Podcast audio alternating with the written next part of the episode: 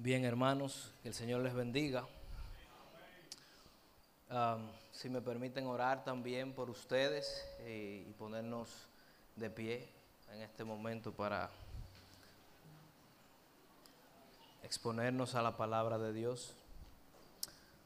Padre amado, Padre bueno de misericordia, de gracia, de verdad, de justicia. Estamos aquí delante de ti, tu pueblo, reunido para escuchar tu palabra, Señor. Oh Padre, yo te pido que tú alumbres el entendimiento de tu iglesia, Señor.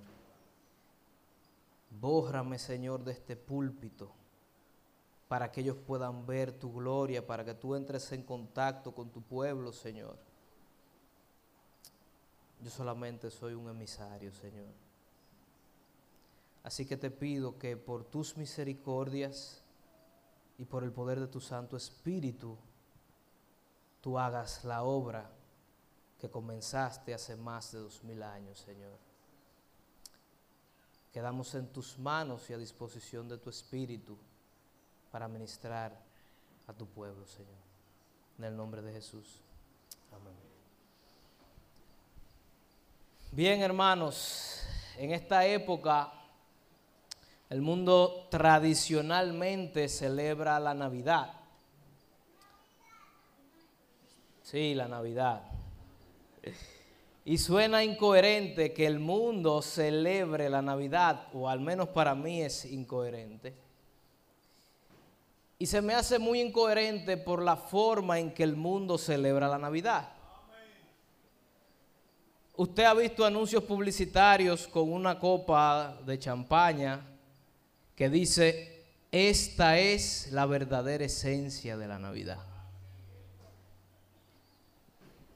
Hace unos meses la gente decía que llegó el mes de bebiembre. La cerveza Brahma tenía un eslogan que decía que estábamos en Brahmaviembre. El mundo celebra la llegada de la luz, pero aún vive en tinieblas. Entonces hay una incoherencia total. El mundo celebra con pecados y excesos la llegada de la luz al mundo. Usted ve que es incoherente. Ahora déjeme preguntarle algo. ¿Y los cristianos? El mundo celebra por tradición, pero ¿y los cristianos qué hacemos? ¿Acaso nosotros hemos entendido las implicaciones que tiene la llegada del Mesías para la vida de nosotros? ¿Usted se ha puesto a pensar lo que significa la llegada del Mesías para el pueblo de Dios? Porque parece que muchos cristianos tampoco tienen idea de lo que esto significa. Parece que nosotros como pueblo de Dios también celebramos por tradición, pero esto no ha sido una realidad en nuestras vidas. Así que yo sé que esto es un mensaje que, que es un poco difícil, pero esta mañana yo solamente quiero responder una pregunta y dejar una pregunta para que usted reflexione. Y lo que quiero responder es, a la luz del nacimiento del Mesías, ¿cuáles realidades debería vivir el cristiano? Por eso yo titulé esta prédica, Navidad, tradición o realidad. Y yo creo que quien mejor nos describe las realidades que debe vivir el pueblo de Dios a partir de la llegada del Mesías es el profeta Isaías. En su muy conocido o muy conocida profecía que se encuentra en el capítulo 9, versículos del 1 al 6. Así que vamos allá.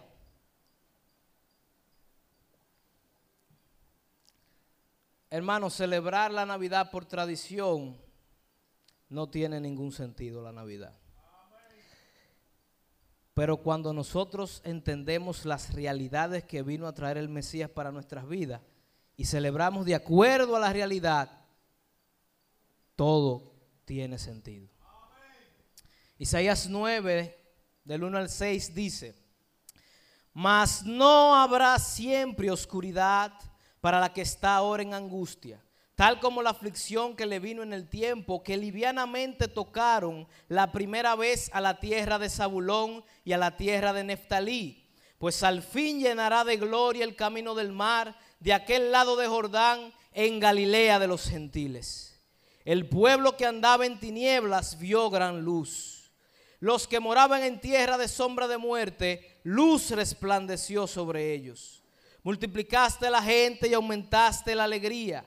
Se alegrarán delante de ti como se alegran en la siega, como se gozan cuando reparten despojos, porque tú quebraste su pesado yugo y la vara de su hombro, y el cetro de su opresor, como en el día de Madián porque todo calzado que lleva el guerrero en el tumulto de la batalla y todo manto revolcado en sangre serán quemados, pasto del fuego. Porque un niño nos es nacido, hijo nos es dado, y el principado sobre su hombro, y se llamará su nombre admirable, consejero, Dios fuerte, Padre eterno, príncipe de paz. El capítulo 9 inicia con un tremendo contraste. Fíjese que comienza diciendo, mas no habrá siempre oscuridad para la que está ahora en angustia. Quiere decir que el pueblo de Dios en este momento está viviendo una situación de oscuridad y angustia. Es evidente porque si vamos a Isaías capítulo 8, versículo 22, antes de ir al capítulo 9, Mire cómo está el pueblo. Isaías 8:22 dice, y mirarán a la tierra, y he aquí tribulación y tinieblas, oscuridad y angustia, y serán sumidos en las tinieblas. Estas tinieblas y angustias se hacían evidentes de dos maneras en el pueblo de Dios. Primero, por la invasión asiria que estaba ocurriendo en ese momento, como juicio de Dios por la desobediencia y el pecado de Israel. Pero la segunda manera era aún peor. El pueblo estaba sumido en tinieblas porque su entendimiento estaba entenebrecido y no podían oír la voz de Dios. No escuchaban. Eso llevó al pueblo a consultar a adivinos y a encantadores en vez de consultar la ley de su Dios vivo y verdadero. Eso se lee en Isaías 8, 19 al 20. Estoy dando un poco de contexto. Y si os dijeren, preguntad a los encantadores y a los adivinos que susurran hablando, dice Isaías, responded, ¿no consultará el pueblo a su Dios? ¿Consultará a los muertos por los vivos? a la ley y al testimonio, si no dijeren conforme a esto, es porque no les ha amanecido. ¿Se da cuenta? Al pueblo no le ha amanecido, están sumidos en tinieblas, confusión, no hay palabra de Dios, están ciegos. Qué situación tan penosa, tan deplorable está viviendo el pueblo de Dios en este momento sumido en angustia, oscuridad, tinieblas, dolor, muerte, no escuchan a Dios. Pero qué glorioso comienza el capítulo 9, hermanos. Capítulo 9 dice, mas no habrá siempre oscuridad para la que está ahora en angustia. Qué gloriosa esperanza. Un día eso iba a terminar. El pueblo sumido en tinieblas, un día iba a haber la luz y las tinieblas serían disipadas una vez y para siempre. ¿Quién es la que está en angustia ahora? Si seguimos leyendo, vamos a ver a quién fue esta profecía originalmente. Tal como la aflicción que le vino en el tiempo que livianamente tocaron la primera vez a la tierra de Zabulón y a la tierra de Neftalí. Pues al fin llenará de gloria el camino del mar de aquel lado del Jordán, en Galilea de los gentiles. No es coincidencia que el profeta se refiera a la tribu de Zabulón y a la tribu de Neftalí. esto era el reino del norte de Israel. La parte norte fue la que sufrió mayores estragos con la invasión del imperio asirio. Por ahí fue que ellos entraron a invadir y en este momento la tierra de Zabulón y la tierra de Neftalí, como consecuencia de su pecado, están siendo asolados por la invasión asiria. Pero el profeta trae una profecía que está a punto de cambiar la vida del pueblo de Dios de una vez y para siempre. Y aquí comienza la profecía de Isaías en el versículo 2. Y con esta profecía vamos a ver las cuatro realidades que debe vivir el cristiano a la luz del cumplimiento de esta profecía. Si estas realidades no son verdad en tu vida, tienes que revisarte. Así que el profeta Isaías va a traer cuatro realidades que debe vivir el pueblo de Dios como cumplimiento de la llegada del Mesías. Cuando esa profecía se cumpla, el pueblo de Dios tiene que vivir así. Primera realidad, versículo número 2. El pueblo que andaba en tinieblas vio gran luz. Los que moraban en tierra de sombra de muerte, luz resplandeció sobre ellos. La primera realidad que va a vivir el pueblo de Dios con el cumplimiento de esta profecía es que va a ver la luz para no andar más nunca en tinieblas. Dijimos que andaban en tinieblas porque su entendimiento estaba entenebrecido. Ellos no escuchaban a Dios, hermanos. Pero esta profecía decía que un día el pueblo de Dios verá la luz. Dios hablaría de manera tan clara, tan contundente, tan real como nunca antes había hablado. Dios se revelaría a su pueblo de manera especial. Esa luz traería convicción de pecado del pueblo de Dios. Esa luz iba a hacer que el pueblo de Dios viera su condición, la condición deplorable de su alma. Iba a provocar un arrepentimiento en el pueblo de Dios. Esa es la primera realidad. El pueblo debe ver la luz para no andar más en tinieblas. Segunda realidad que debe vivir el pueblo de Dios, versículo 3. Debe haber un aumento de alegría en el pueblo de Dios. Dice, multiplicaste la gente y aumentaste la alegría.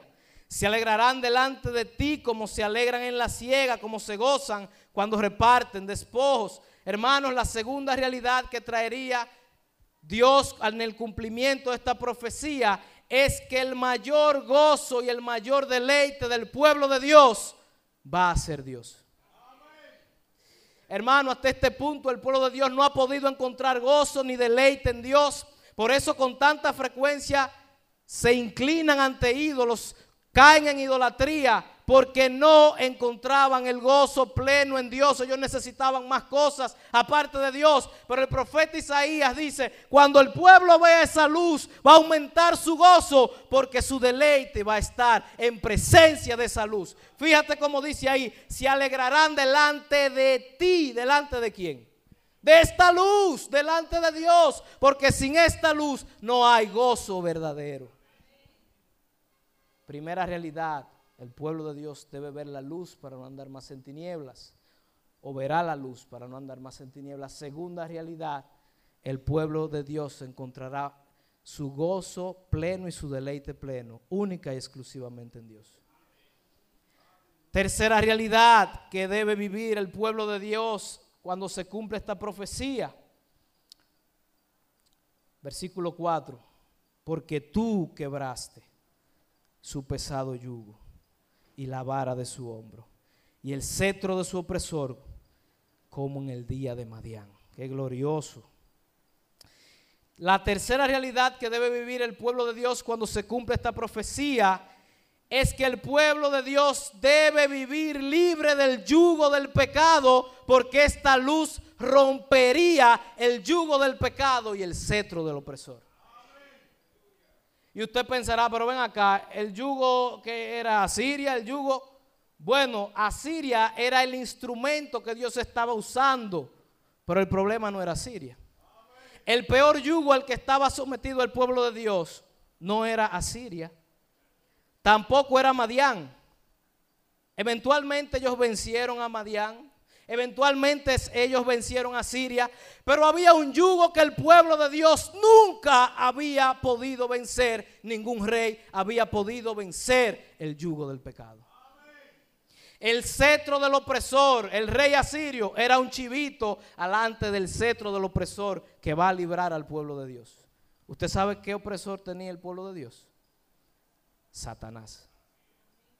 Pero esta luz quebraría el yugo del pecado una vez y para siempre. Esta luz le daría en la cabeza a Satanás y el opresor quedaría completamente inhabilitado contra el pueblo de Dios. ¿Y cómo Dios iba a hacer eso? Dice como en el día de Madián. ¿Usted sabe lo que ocurrió el día de Madián? Pues es capítulo 6 y capítulo 7 nos dice cómo fue la victoria de Madián. Los madianitas eran un ejército tan numeroso que, que no se podían ni contar, eran como langostas, dice la Biblia. Y Gedeón coge 10 mil hombres contra como 500 mil y va a pelear con esos 10 mil y Dios le dice, no, con 10 mil no. Rebájame ese número. ¿Usted sabe con cuántos hombres terminó yendo Gedeón a pelear? 300 hombres. Ah, a propósito, sin espada y sin escudo. Cójanme trompeta y cójanme instrumentos. ¿Quién ganó la batalla de Madián? Gedeón. Fue con la fuerza de Gedeón que se ganó esa batalla. El Dios de Israel venció a los madianitas y el Dios de Israel le está diciendo a su pueblo, así como yo peleé y vencí por ustedes a los madianitas, yo voy a pelear por ustedes y voy a vencer el pecado una vez y para siempre y voy a vencer a su opresor una vez y para siempre. Jamás tendrán que ser vencidos por el pecado. Esa es la tercera realidad. La cuarta realidad la vemos en el versículo 5. Hermano, si usted pierde el hilo, avíseme porque no va a entender nada después. La cuarta realidad que va a traer esta, esta profecía cuando sea cumplida, versículo 5 dice, porque todo calzado que lleve el guerrero en el tumulto de la batalla y todo manto revolcado en sangre serán quemados, pasto del fuego. Hermano, cuando se cumple esta profecía, el pueblo de Dios debe vivir en victoria absoluta sobre el pecado. ¿Usted sabe lo que el profeta está diciendo con eso? Sus trapos ensangrentados, sus botas de pelear, sus cascos, tírenla, hagan una hoguera, porque este Mesías va a vencer el pecado una vez y para siempre. Cristo venció el pecado una vez y para siempre. No van a necesitar más sus mantos ensangrentados, quémenlo, sus botas tírenla en la hoguera, porque esta victoria será tan absoluta y tan definitiva que el pecado jamás podrá enseñorearse del pueblo de Dios. Fíjense lo que estoy diciendo, el pecado jamás podrá enseñorearse del pueblo de Dios. Habiendo visto estas cuatro realidades, ¿usted se acuerda cuáles son? Primero, el pueblo de Dios debe ver la luz. Si no ve la luz, no pasa nada de lo otro. Debes ver la luz para no andar más en tinieblas. Segundo, esta luz debe ser tu mayor gozo y tu mayor deleite todos los días de tu vida. Tercero, debes vivir libre del pecado. Porque eso fue lo que vino a hacer el Mesías. Si no, no tiene sentido la Navidad. Número cuatro, tu vida debe demostrar victoria sobre el pecado. ¿A qué usted cree que vino el Mesías? ¿A jugar belluga? Ahora, ¿cómo sería esto posible? El pueblo de Dios nunca ha podido vencer el pecado. Moisés no pudo, que fue el, primer libertador que Dios levantó. Josué no pudo. José no pudo. El rey David no pudo. ¿Cómo Dios va a traer esta salvación tan grande? ¿Cómo Dios va a traer estas realidades para su pueblo?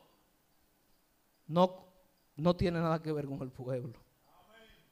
¿Usted sabe cómo Dios lo va a hacer? Versículo 6. lo voy a dividir en dos partes. Porque un niño nos es nacido. Por eso. Porque un hijo nos ha sido dado. ¿Cuántos niños habían nacido en Israel? Muchísimos. ¿Cuántos reyes? Pero este niño no era igual que los otros. El niño tenía que ser nacido.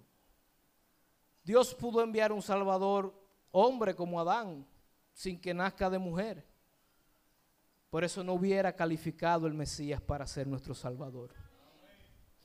Porque el Mesías tenía que ser nacido como un niño indefenso y pasar por todas las etapas de nuestra vida. Usted se imagina el creador del mundo y del universo dependiendo de, su de un ser humano. ¿Usted ha visto algo más dependiente que un recién nacido? Hermanos, el creador del universo necesitaba ser alimentado de los pechos de María. Él tenía que nacer porque él tenía que vivir una niñez para saber lo que era ser niño.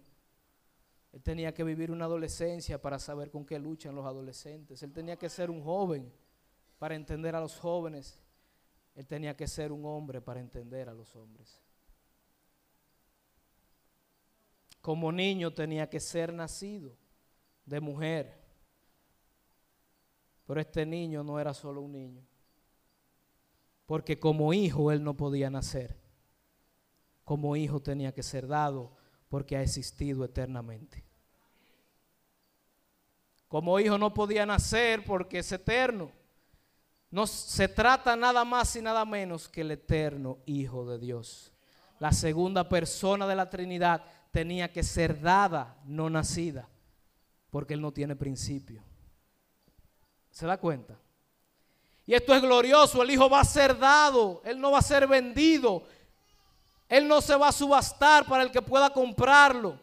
Este Hijo va a ser dado por pura gracia de Dios para su pueblo, para que su pueblo pueda vivir estas cuatro realidades. El Hijo debe ser entregado, porque de tal manera amó Dios al mundo que dio a su Hijo. hermano, el Hijo ha sido dado. Esto tiene mucho... Bueno, yo podría predicar de esto la mañana entera. Hermano, como niño tenía que ser nacido completamente hombre para representar al hombre porque fue el hombre que pecó. Pero como hijo tenía que ser dado completamente Dios. Es decir, que este niño era hombre y era Dios.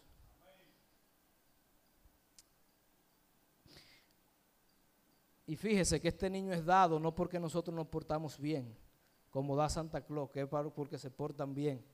Este niño es dado por nuestros pecados porque nosotros no servimos ninguno. El niño Jesús es dado por nuestros pecados. Ahora, este es el Salvador que necesita Israel. Pero no solamente Israel, este es el Salvador que necesita la humanidad completa. Vamos a ver cómo se va a llamar este niño. Mateo capítulo 1, versículo 21.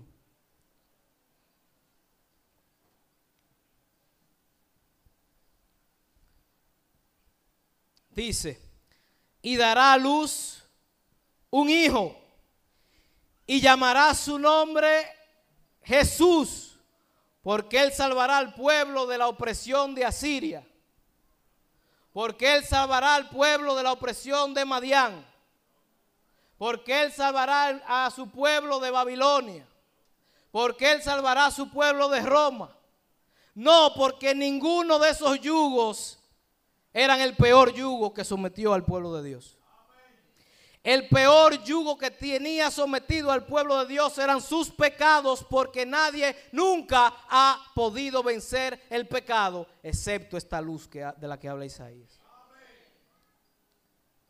Pondrás por nombre Jesús porque Él salvará a su pueblo de sus pecados. entonces tú no puedes celebrar con pecados la llegada de la luz. Si vino a salvarte de eso, ¿cómo tú vas a celebrar con eso?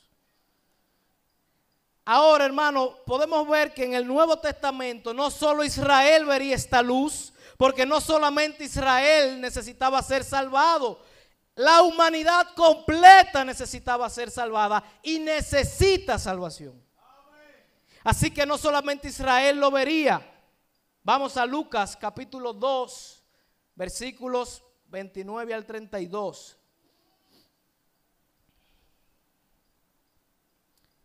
Para que veamos las palabras de Simeón, inspirado por el Espíritu Santo, lleno del Espíritu Santo, Simeón dice esto.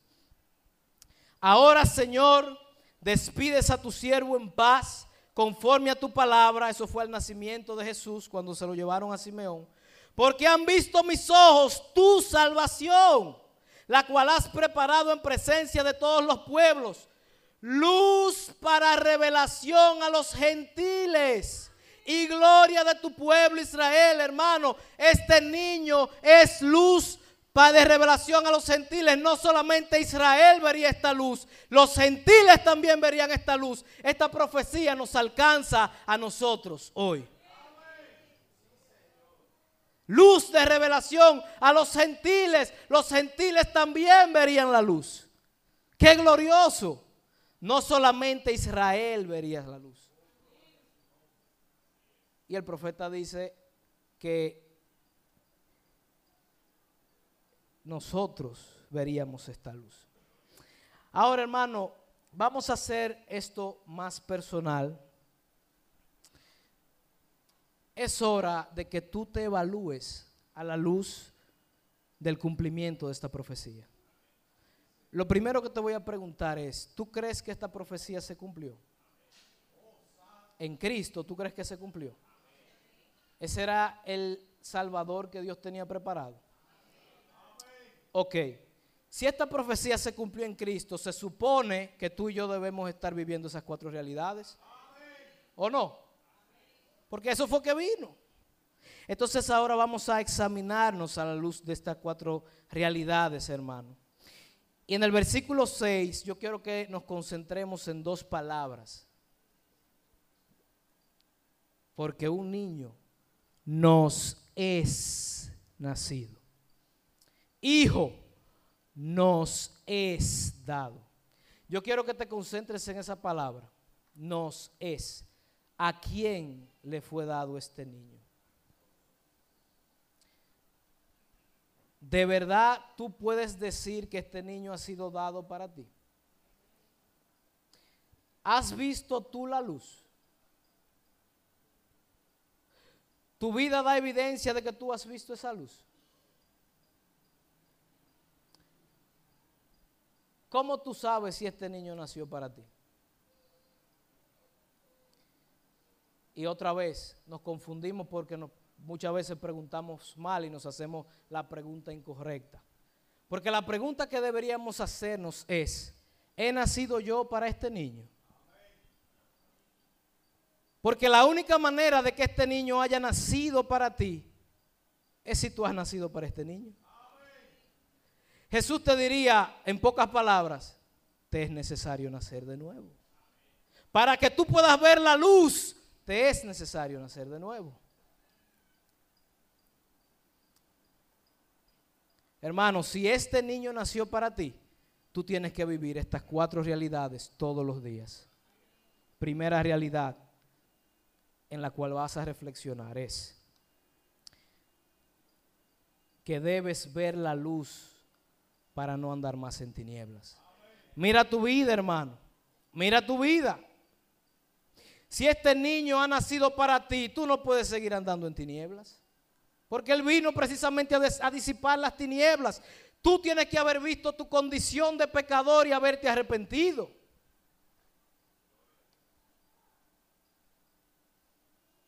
Debes ver tu pecado como algo horroroso. Porque debes, ser, debes querer ser librado por este niño. Si no, este niño no tiene ningún sentido en tu vida. Si continúas en tinieblas, es como si no hubiera nacido. ¿No es así? Porque esa fue la primera realidad que él vino a traer. Segunda realidad, debes encontrar tu mayor gozo y deleite en Dios. Mira tu vida, hermano. Tu mayor gozo y deleite está puesto en Dios. O está puesto en las cosas que Dios te puede dar. Está puesto en tu trabajo. Está puesto en tu dinero. Está puesto en tu estatus social. Hermano, porque si Dios no es tu mayor deleite, este niño no ha nacido para ti. Porque Él vino a traer esa realidad. Según el profeta Isaías, no según yo.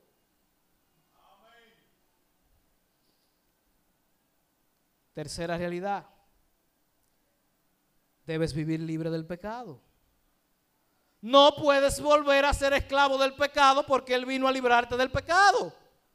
Si tú sigues esclavo del pecado, entonces este niño no ha nacido para ti todavía. Porque Él vino a librarte del pecado.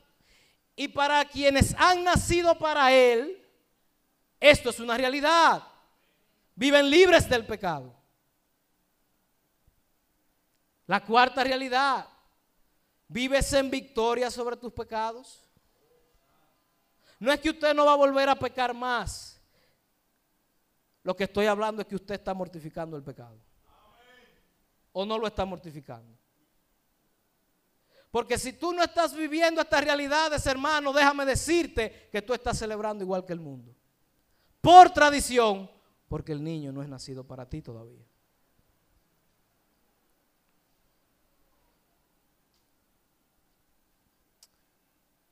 Otra manera para tú saber si este niño ha nacido para ti y tú has nacido para este niño es por lo que significa este niño para ti.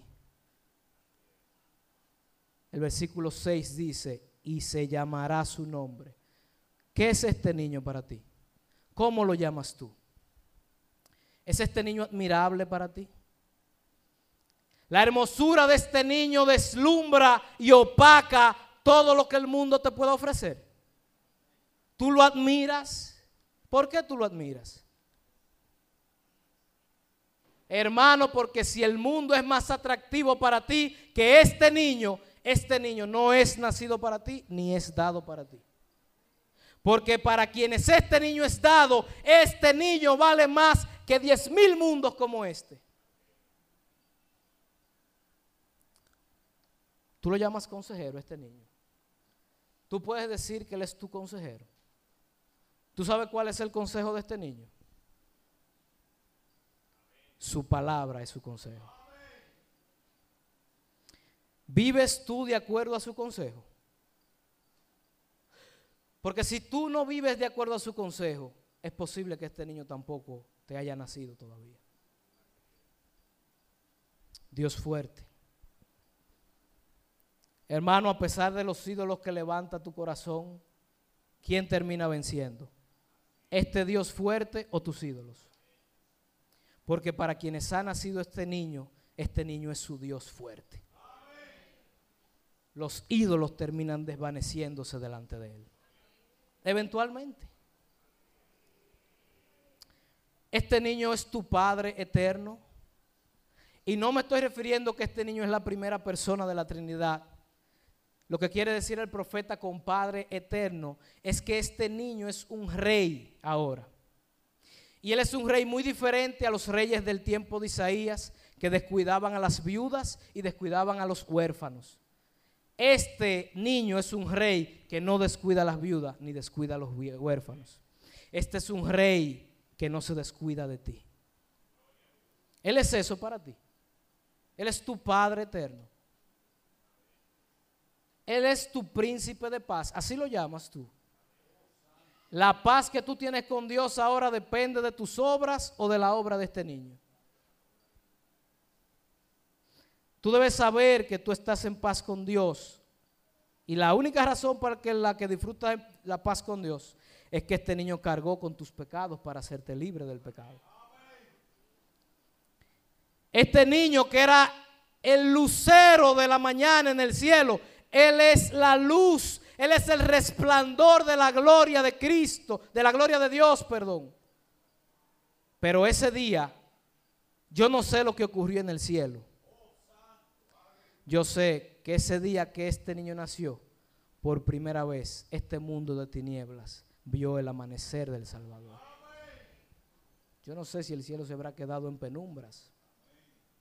Yo sé que la luz descendió aquí. En conclusión, hermanos, esta es la realidad que tú y yo debemos vivir para celebrar una Navidad con sentido. Todos los días de nuestra vida. Hermano, y si después de esta prédica tú te has dado cuenta que tú vives estas realidades, hermano, gózate porque este niño nació para ti. Este hijo ha sido dado para ti y tú has sido dado para este hijo. Y no hay nada del mundo que pueda quitar esa realidad. Alégrate porque el niño es tuyo. El niño es tuyo. El niño nació para ti y tú has nacido para este niño. Y nada puede deshacer esta realidad. El niño es más hermoso que todo. El niño da más gozo que todo. Así que gózate. Ahora, si después de haber analizado estas realidades en tu vida, tú ves que tú no estás viviendo ninguna de estas realidades, yo te tengo una buena noticia.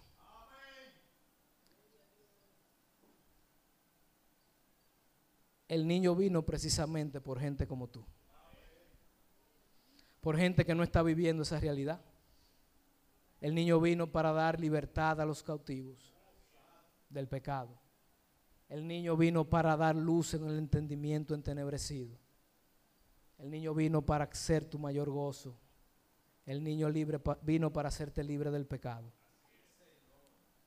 Así que tal vez esta mañana tu entendimiento ha sido alumbrado por la palabra de este niño. Vamos a ponernos de pie.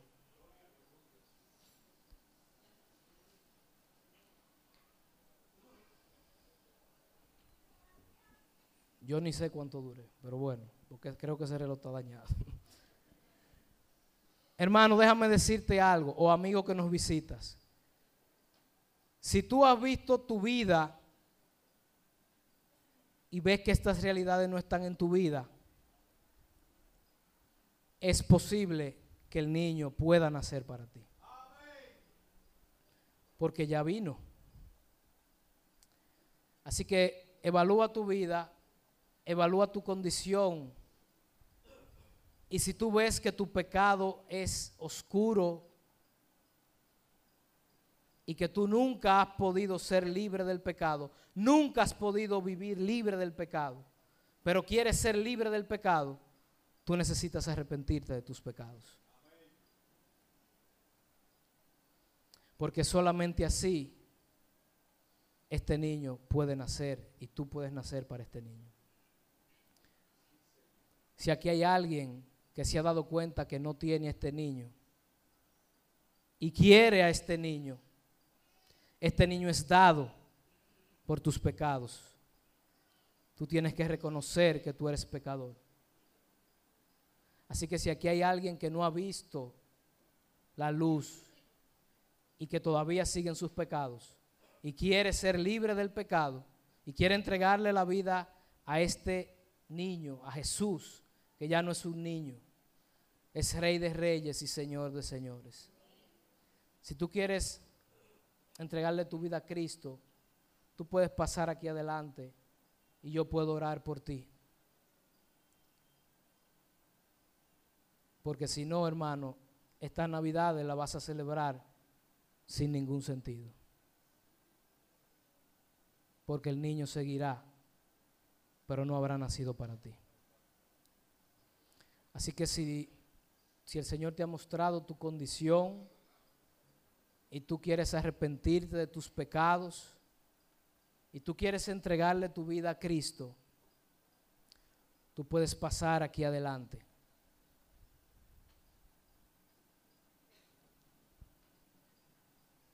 Si no te interesa el niño, entonces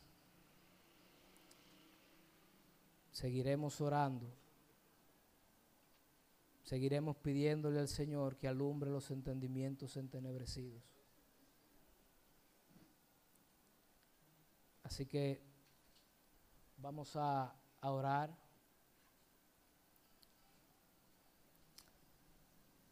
Padre amado, Padre bueno, te damos las gracias en esta mañana por tu palabra, Señor. Gracias por lo que Jesús vino a hacer en nuestras vidas, Señor. Oh Señor, sin este niño nosotros, nuestra vida no tuviera sentido, Padre. Gracias, Señor. Gracias por las realidades que tú viniste a traer para nuestras vidas, Señor. Gracias porque nosotros hemos visto la luz y tú nos has salvado de nuestros pecados. Padre, ayúdanos Ayúdanos a honrar la obra que tú has hecho por nosotros, Señor. Ayúdanos, Señor, que nuestras vidas reflejen estas cuatro realidades que tú viniste a traer, Señor. Padre, que nuestras vidas sean un reflejo de la obra que tú has hecho, Señor. Que nosotros podamos vivir para ti, Señor. Que nosotros podamos vivir con gozo. Que tú seas nuestro mayor gozo. Que tú seas nuestro mayor deleite. Oh Señor, ayúdanos. Que tú seas nuestro todo, Padre. Que nuestra vida pueda decir que nosotros hemos sido librados del pecado. Que, que nuestra vida pueda decir que nosotros vivimos en victoria sobre el pecado, Señor. Oh Señor, te necesitamos. Gracias por tu obra. Gracias por vencer el pecado que nosotros nunca hubiéramos podido vencer.